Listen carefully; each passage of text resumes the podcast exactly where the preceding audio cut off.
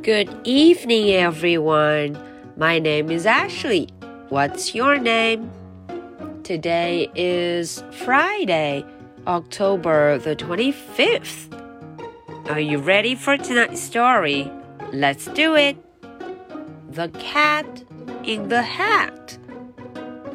在上一期的故事中，艾什跟小朋友们一起听到了 “bang bang bang” 这样的敲门声， 也看见了原来是一只戴着帽子的猫出现在家门口。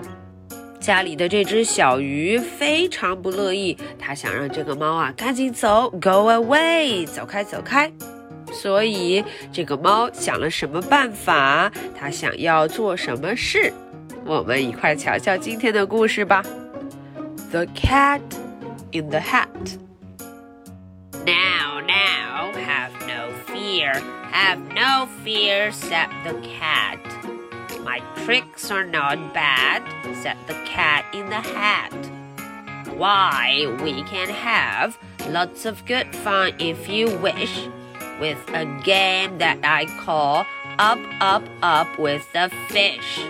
呜，瞧瞧，他居然用雨伞就把这个鱼缸给顶了起来。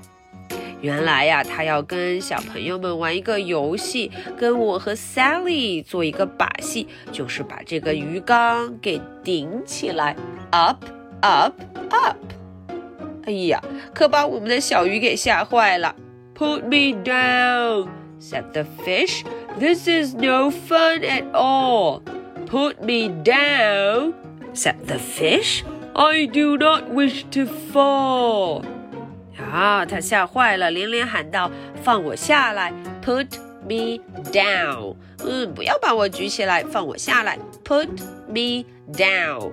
他说了，我不想摔跤，我可不想从这么高的地方摔下去。I do not wish to fall。不想要摔下来，fall。那么，究竟这只猫有没有听话呢？Have no fear, said the cat. I will not let you fall. I will hold you up high as I stand on the ball. 哎呀，他做了更危险的事情。他说：“不用害怕，Have no fear，我不会让你掉下来的。我呀，可以把你举得高高的，而且我还要站在球上面。” stand on a ball. 呜，还要站在球上，stand on the ball。还有更危险的动作，with a book on one hand and a cup on my head. But that's not all I can do," said the cat. 哦，他呀还觉得这样不够刺激，结果又拿了一本书在手上，a book on one hand，还顶了一杯茶在帽子上 ，a cup on the hat。哈，他说这还不是我所有的本领，他还有什么本领啊？我们快看，Look at me, look at me now, said the cat, with a cup and a cake on the top of my head. 他说了：“快瞧啊，我的脑袋上有个帽子，帽子上还有什么？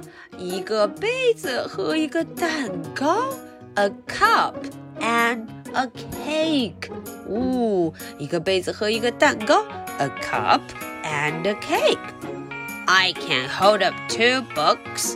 I can hold up the fish, and a little toy ship, and some milk on a dish。哟。”他更厉害了，把另外一只脚也派上了用场。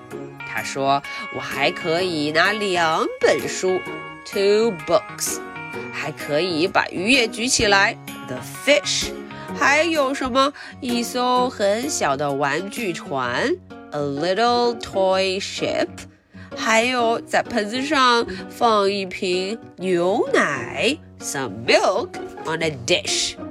这就结束了吗？” And look, I can hop up and down on the ball, but that is not all. Oh no, that is not all. 呜，这只猫可厉害了。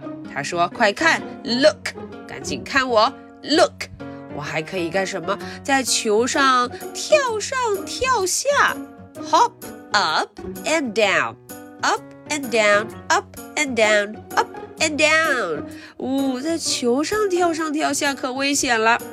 他最后又说了一句话：“That's not all. That's not all.” 哎，这还没有完，并不是我全部的本领哦。That's not all. Okay, so that is the story for tonight. Are you ready for my two questions? Question number one How many books can the cat hold with one hand? 嗯，这个故事问的是这个猫啊，用一只手可以拿住多少本书呢？How many books can the cat hold with one hand? Question number two. What was his last sentence? 他最后说的这句话是什么？小朋友们能理解吗？What was his last sentence?